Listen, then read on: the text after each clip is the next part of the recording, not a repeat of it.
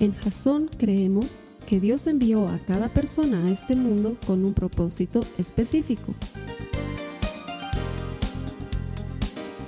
Nuestra misión es ayudarte a que tengas una relación personal con Jesús y a través de ella encuentres ese propósito para tu vida. Queremos ayudarte a alcanzar ese propósito. Es nuestra oración que este podcast te ayude a tener visión, a tener jazón.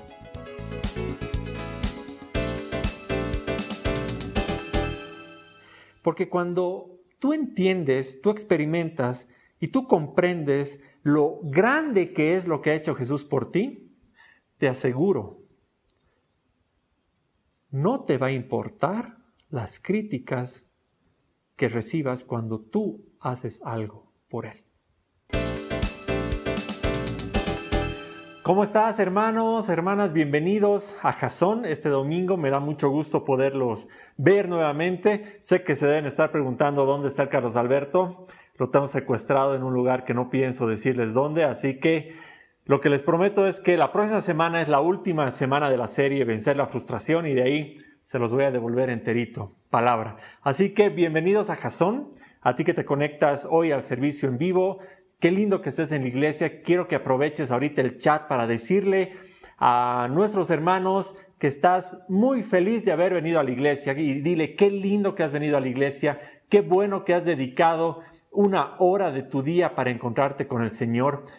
Tú que acabas de llegar por YouTube, dale a compartir a ese mensaje y dile a tus amigos eh, dediquen media hora a encontrarse con el Señor el día de hoy. Si lo estás haciendo desde el podcast, bienvenido también. Nos encanta que nos escuches. Y bueno, eh, seguimos con eh, la penúltima prédica de la serie Vencer la frustración. Y si recordamos un poquito qué es lo que hemos estado haciendo hacia atrás, pues te cuento que hemos estado hablando acerca de la diferencia que hay entre lo que esperamos recibir y aquello que recibimos y que lo que ocurre ahí al medio muchas veces nos lleva a frustración. La primera semana, Carlos Alberto nos contaba que tenemos esa necesidad de arreglarlo todo y que muchas veces recibimos amor, recibimos amor, recibimos amor, queremos arreglar algo y no funciona y ese amor que hemos estado recibiendo se va por una fuga que ha estado escapando y veíamos que Jesús es el único que puede cerrar esa fuga para que comprendamos que muchas veces lo que necesitamos arreglar necesita de Cristo primero. Luego veíamos que hay gente que eh, tiene expectativas diferentes de nosotros, de las que nosotros tenemos de ellos, y que nos frustramos cuando la gente no cumple nuestras expectativas. Y hablábamos de Marta, de la increíble historia de Marta y María, y de cómo Marta se frustraba porque María no la ayudaba. Y ahí entendíamos que en realidad cada quien tiene un propósito y es importante que nosotros entendamos cuál es el propósito de cada uno para no frustrarnos con sus vidas. Y la semana pasada veíamos un tema complejo, pero muy lindo porque aprendíamos a ver a Cristo a través de nuestros ojos y no de un espejo que los transforme para entender que detrás de todo lo que Dios hace o deja de hacer, siempre hay un propósito. Y pues hoy te voy a hablar del penúltimo capítulo de la frustración y hoy vamos a aprender a hablar acerca de algo que tiene mucho que ver con la segunda semana. ¿Te acuerdas que la segunda semana eh, Marta era quien estaba frustrada con María porque María no le estaba ayudando a limpiar la casa? Pues hoy nos vamos a poner un poquito en los pies de María. ¿Y qué frustraciones tenía María al ver a su hermana Marta que todo el tiempo le estaba exigiendo y exigiendo y exigiendo. Y vamos a aprender algo que es muy profundo e importante, porque en el fondo se trata a que no podemos vivir controlados por las expectativas de los demás sobre nuestra vida. No podemos vivir para hacer felices a los demás y no podemos cambiar nuestras metas para que otros cumplan sus metas. Bueno, antes, una llamada de atención porque esta prédica no es una excusa para que te conviertas en un vagales o justificar tu falta de acción o tu dejadez y que luego digas, bueno, yo no puedo vivir condicionado a nadie y yo no voy a vivir para satisfacer a nadie y hagas de tu vida un poncho. No es eso y te digo que te vas a sorprender por qué. Vamos a empezar leyendo Juan 12, 1 al 11 que dice, Jesús es ungido en Betania. Seis días antes de que comenzara la celebración de la Pascua, Jesús llegó a Betania, a la casa de Lázaro, el hombre a quien él había resucitado. Prepararon una cena en honor de Jesús. Marta servía, Lázaro estaba entre los que comían con él. Entonces, María tomó un frasco con casi medio litro de un costoso perfume preparado con esencia de nardo. Le ungió los pies a Jesús y los secó con sus propios cabellos. La casa se llenó de la fragancia del perfume. Sin embargo, Judas Iscariote, el discípulo que pronto lo traicionaría, dijo, Ese perfume vale el salario de un año. Hubiera sido mejor venderlo para dar el dinero a los pobres. No es que a Judas le importaran los pobres. En verdad era un ladrón.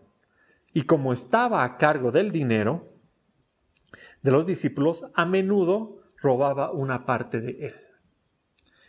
Jesús respondió, déjala en paz. Esto lo hizo en preparación para mi entierro.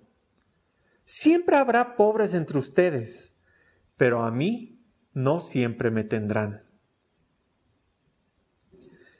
Cuando toda la gente se enteró de que Jesús había llegado, corrieron en masa para verlo a él y también a Lázaro, el hombre al que Jesús había resucitado de los muertos.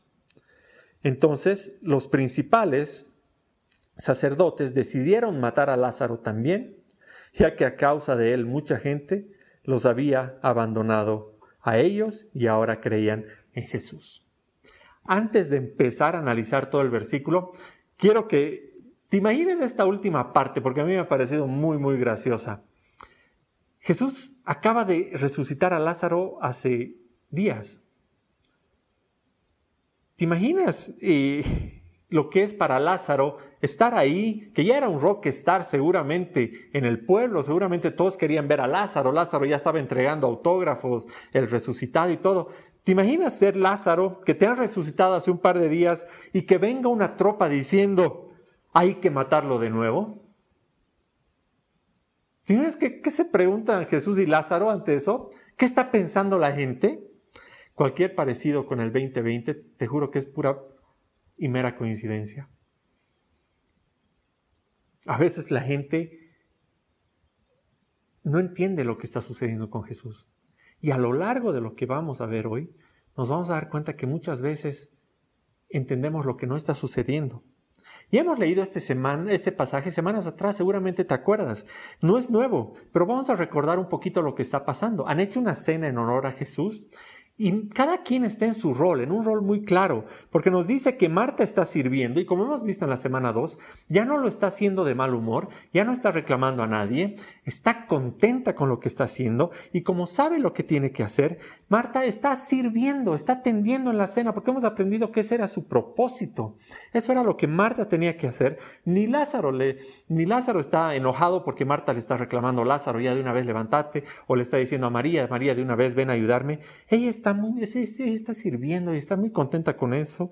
Lázaro está ahí, recostado en la mesa, porque en esa época las mesas estaban eh, muy al nivel del, piso, entonces está recostado ahí. Y por lo que sabemos, parece que Lázaro tiene un propósito que tiene que ver con el, con el estar recostado, ¿no? Está recostado en su cama de enfermo, está recostado en el sepulcro, ahora está recostado en la cama. Pero bueno, no vamos a juzgar mucho a Lázaro, pero creo que ya me están dando una una idea de cómo levantar a mis hijos. Pero Lázaro está haciendo lo que siempre hace y María, y hoy que nos vamos a, fijar mucho en María, esto es importante, María que no es parte de la cena, porque en esa época y en la cultura de esa época, eh, solamente los hombres eran parte de, de, la cena, solamente los hombres se sentaban a la mesa y generalmente las mujeres estaban ayudando a servir como lo está haciendo Marta. María está a punto de hacer algo muy, muy extravagante. Imagínense, María tiene un perfume que es carísimo. Ese perfume vale un año de salario. Ponte a pensar eso, vale un año de salario y está a punto de ungir a Jesús con él. Entonces quiero que te transportes en este momento. Quiero que te transportes al momento en el que están ahí. En el ambiente, en, la cultura de ese tiempo.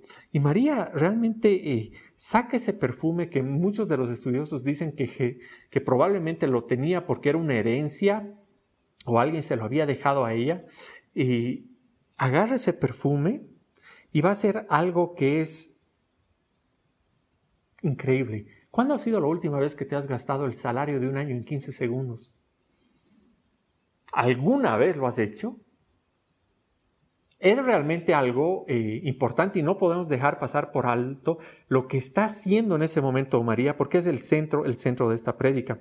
Es algo extravagante y siempre que vas a hacer algo que sea polémico como lo que está a punto de ocurrir, o que sea costoso, o que sea diferente, pues tienes que estar preparado para recibir crítica, porque van a aparecer muchos como Judas que te van a eh, venir a criticar. Y aunque este pasaje nos dice que es Judas el que, el que critica directamente a María, en otros pasajes entendemos que no solo es él, sino también son todos los discípulos que en ese momento se ponen a criticar a María. Eh, y eso, y eso, y eso pasa.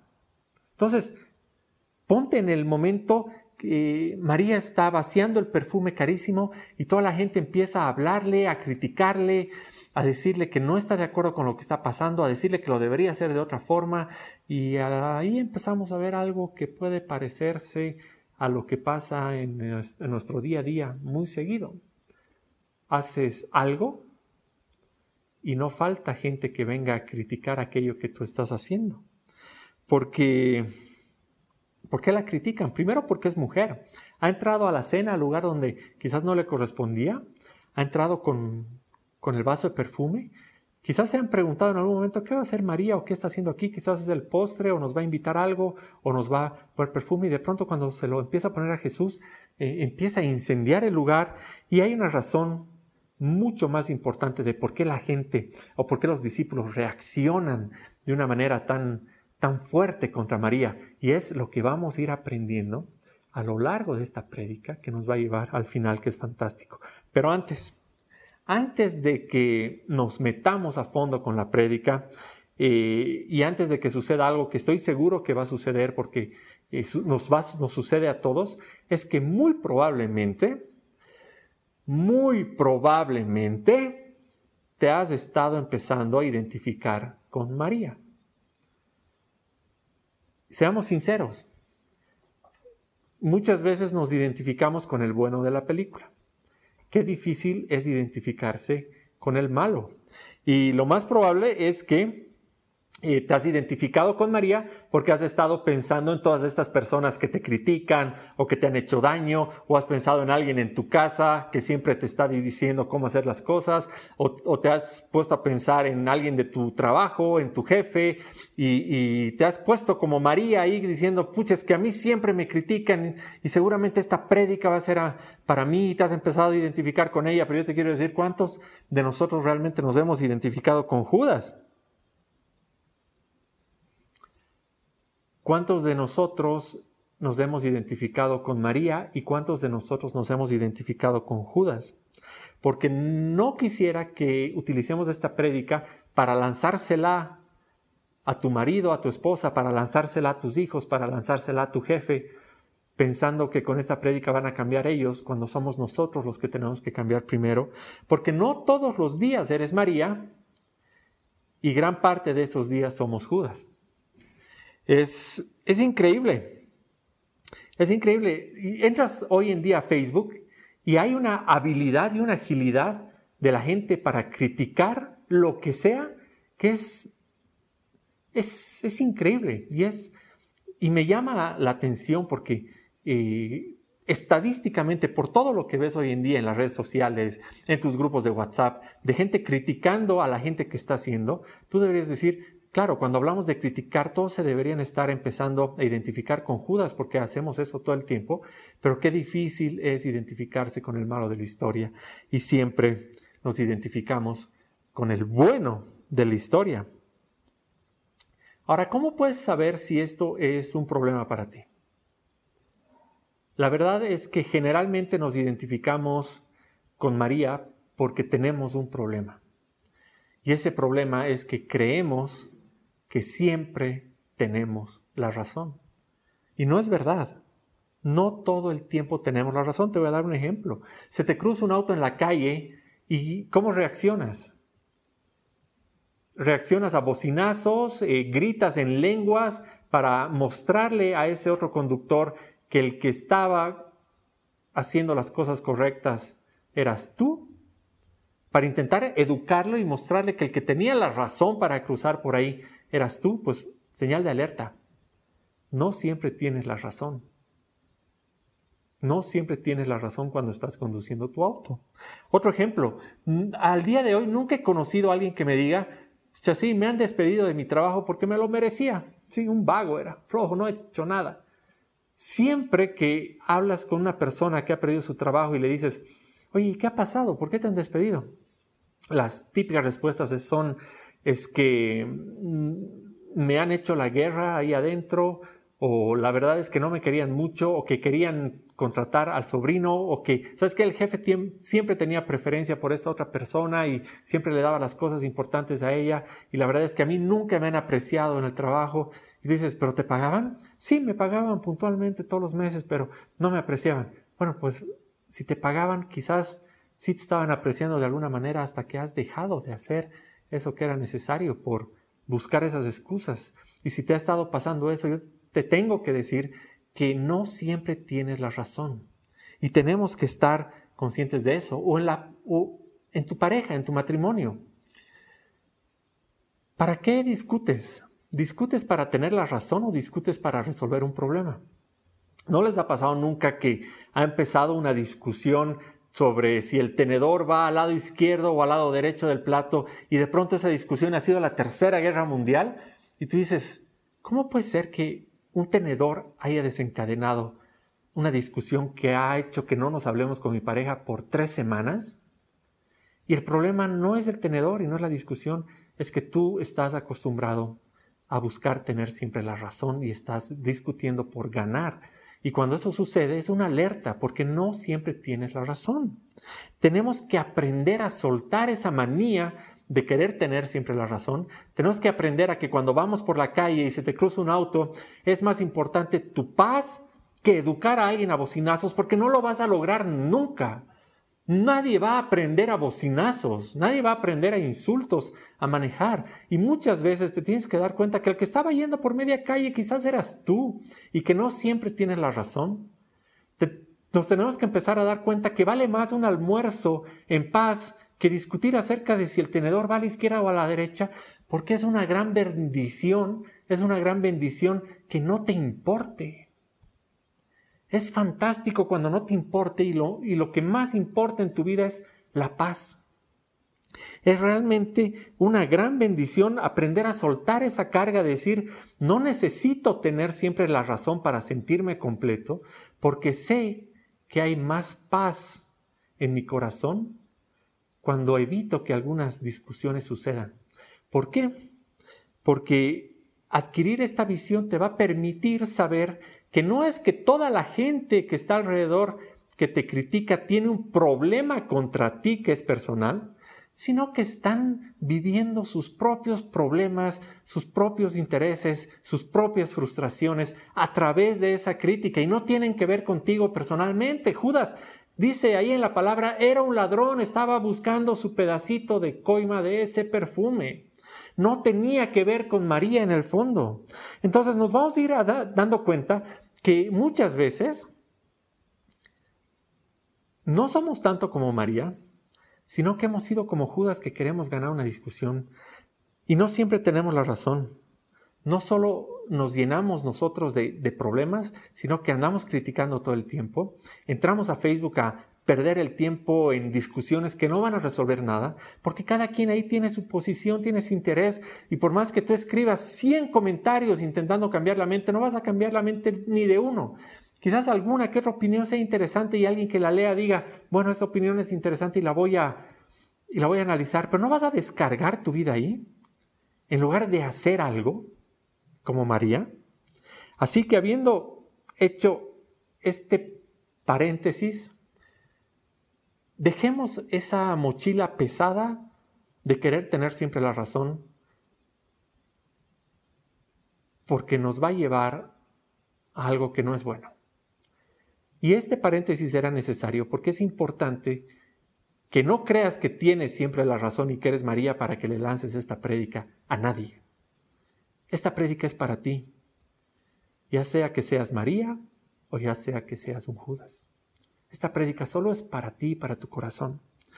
Así que volvemos a la prédica y vamos a aprender por qué María hoy nos enseña que no es bueno vivir bajo el control de las expectativas de los demás. Primer punto, no puedo agradar a todos todo el tiempo.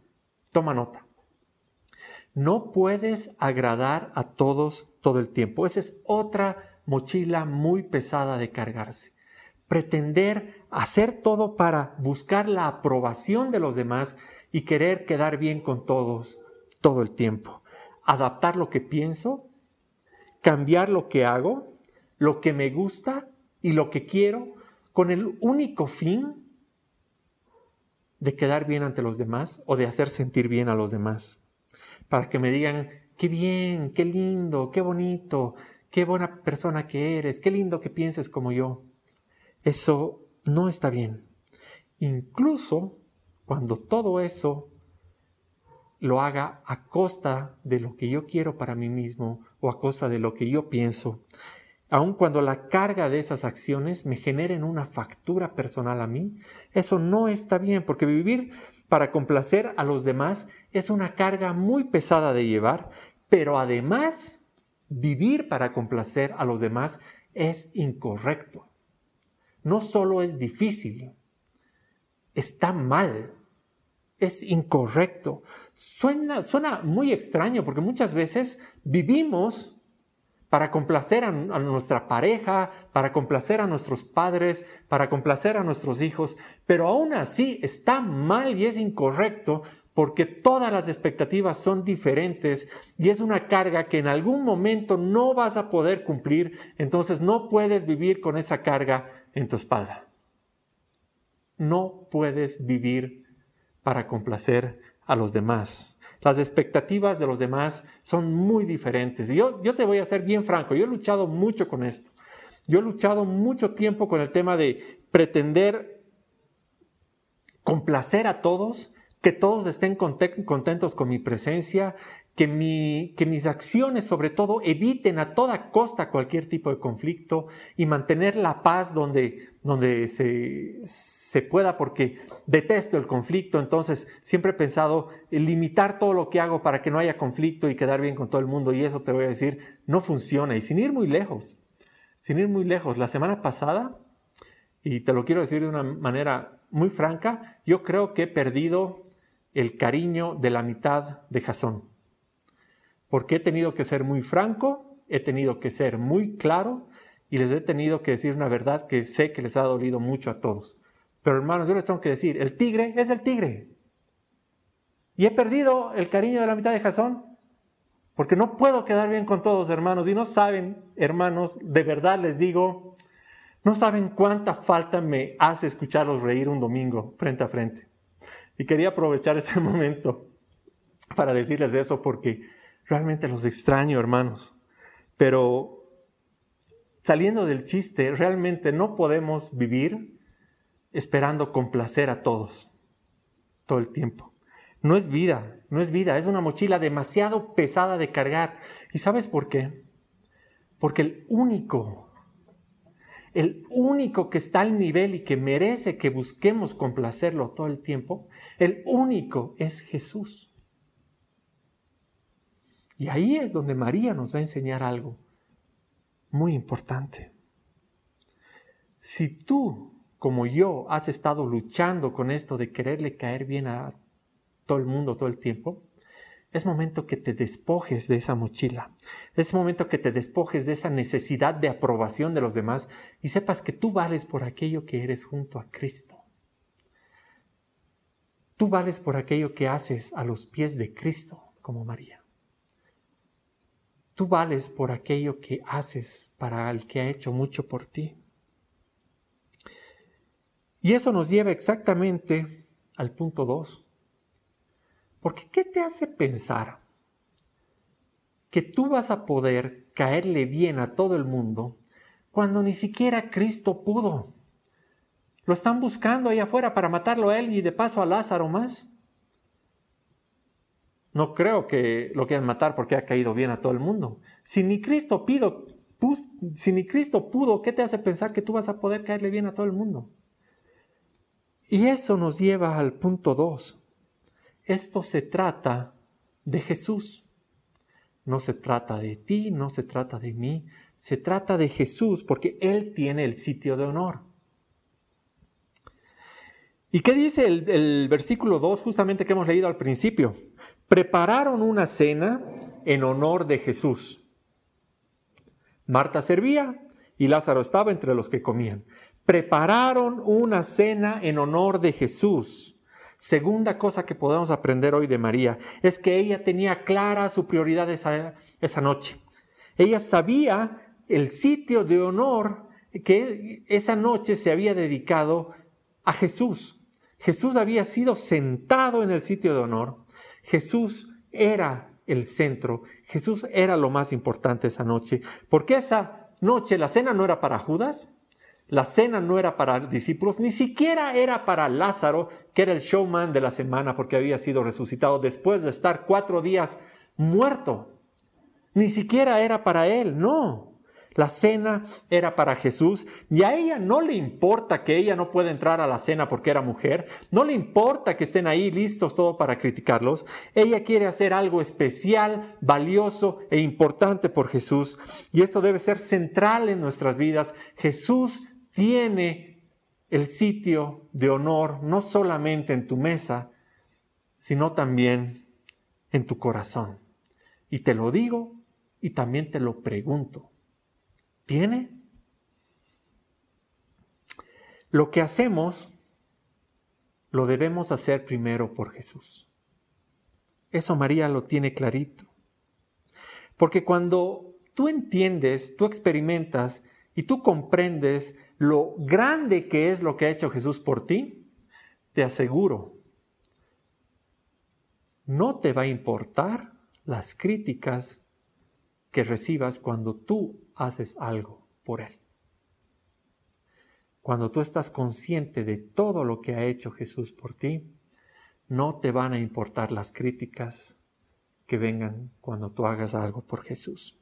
Aunque sea polémico, aunque no sea popular, aunque sea valioso. Y no me refiero a sacrificios, no me refiero a que te vayas a pie al santuario, no me refiero a que te vistas de cierta forma durante una época del mes, o no, te, no, no me refiero a que dejes de comer carne una vez a la semana en cierta época del año, no me refiero a eso. Me refiero a que hagas las únicas dos cosas que Dios quiere que hagas. Me refiero a que hagas las únicas dos cosas que Dios quiere que hagas. Que le creas y que le obedezcas. Él quiere que creas lo que te dice y que hagas lo que te dice. Y deberías estar tomando nota de esas dos cosas. María había entendido esto muy bien.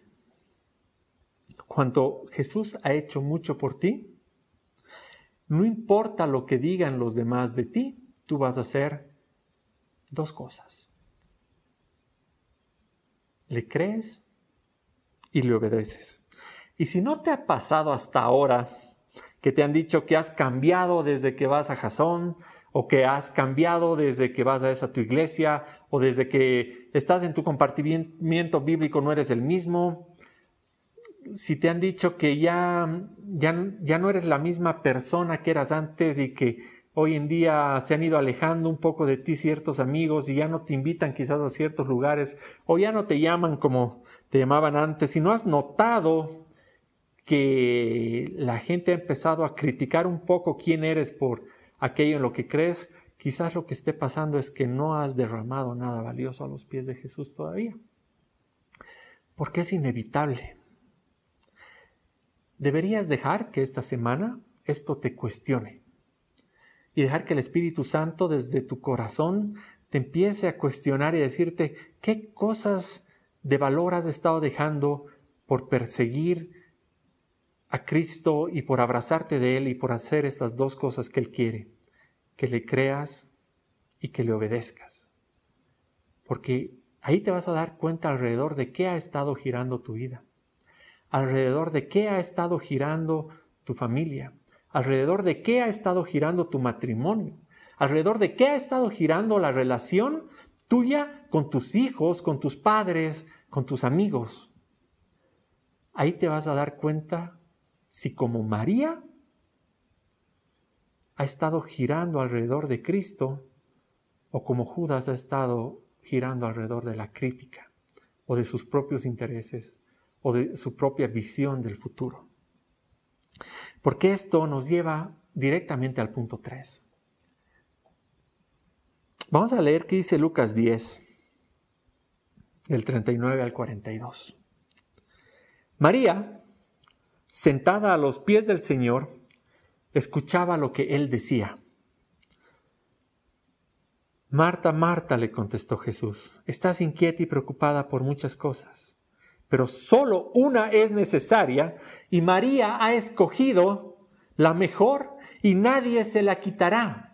Esto es fantástico porque si bien la segunda semana hablábamos de la perspectiva de Marta acerca de lo que sucedía, lo que estaba haciendo este versículo es que ya nos estaba preparando para lo que hemos leído ahora hace un momento, para entender cuál era la perspectiva de María. Y es fantástico porque nos dice, María escuchaba a Jesús.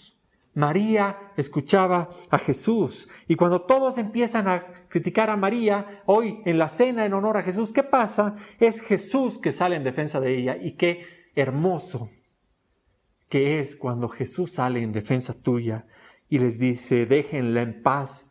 Esto lo hizo en preparación para mi entierro. Y no vemos que María se sorprende y diga, ¿qué entierro? No, porque María había entendido lo que parece que los otros doce no habían entendido desde hace tanto tiempo.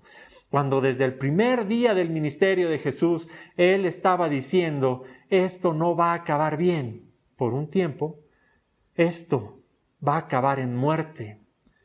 Yo me tengo que ir, me van a matar.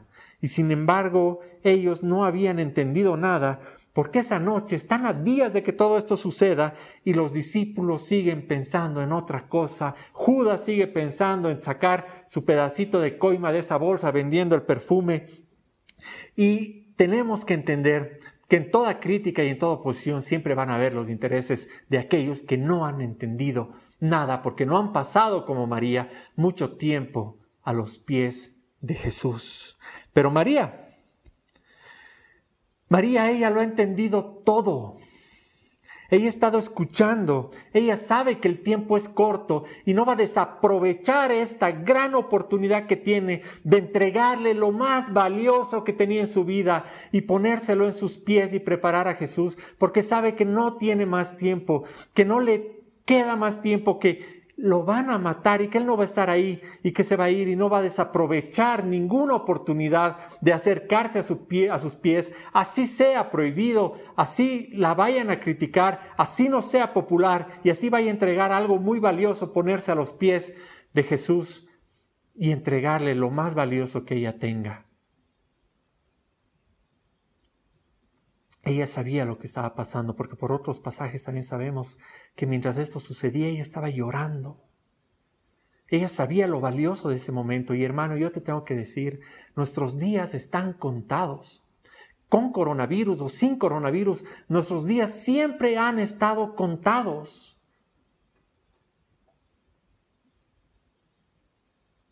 Tenemos pocas oportunidades de entregarle lo más valioso a Jesús.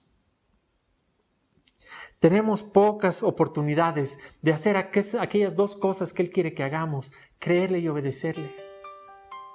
No dejemos eso para el futuro, porque cuando empieces a vivir de forma, de la forma en la que Jesús quiere que vivas, yo te aseguro que tu matrimonio va a empezar a andar de la forma que Jesús ha planificado que ande. La relación con tus padres va a empezar a andar de esa forma. Si tú has puesto a Jesús en el sitio de honor de tu casa y de tu corazón y de tu vida y de tu matrimonio y de tus hijos y de tus amistades, yo te aseguro que lo que hagas por Jesús, creerle y obedecerle, va a empezar a tener un efecto inmediato en la manera en la que te ves con tu esposa, en la manera en la que te ves con tu esposo, en la manera en la que te relacionas con tus hijos, con tu trabajo, con tu día a día, con tu futuro y con todo lo que haces porque has puesto a Cristo en el sitio de honor que Él se merece en tu vida. A partir de eso, a partir de eso, hermanos, a partir de eso vamos a empezar a, vivir la vida que Cristo ha pensado desde el día que planificó que tú vengas a este mundo. Ese sitio de honor no está ahí para que lo repartas con todo el mundo y vivas controlado por hacer que los demás se sientan bien contigo. Ese sitio de honor no está ahí para que tú lo repartas queriendo quedar bien con los demás.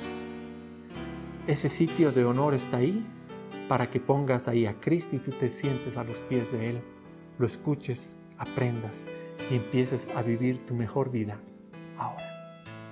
Amén. Amén. Vamos a orar, hermanos.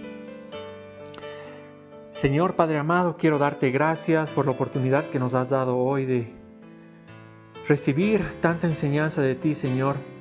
Te doy gracias por cada una de las personas que está escuchando este mensaje, Señor, y te pido de todo corazón que nos ayudes a vivir de manera que te pongamos a ti en el sitio de, honor y no vivir intentando hacer felices a los demás. Señor, Queremos creerte y queremos obedecerte siempre. Sabemos, Señor, que esto es más fácil de decir que de vivir, pero confiamos que con la guía de tu Espíritu Santo en nosotros, Señor, vamos a lograr poner cada día a Cristo en el sitio de honor, en nuestra mesa y en nuestras vidas y en nuestra familia. Para eso, Señor, te pedimos que no te alejes ningún momento de nosotros, que no permitas que desviemos el camino, que no permitas que nuestros intereses personales se conviertan en crítica hacia los demás y que nunca, nunca seamos esa persona que desanima a que los demás sigan en este su camino de encontrarse contigo, Señor. Te damos gracias, Señor. Te pedimos que en este tiempo complejo sigas trayendo salud a la vida de todas las familias de esta iglesia.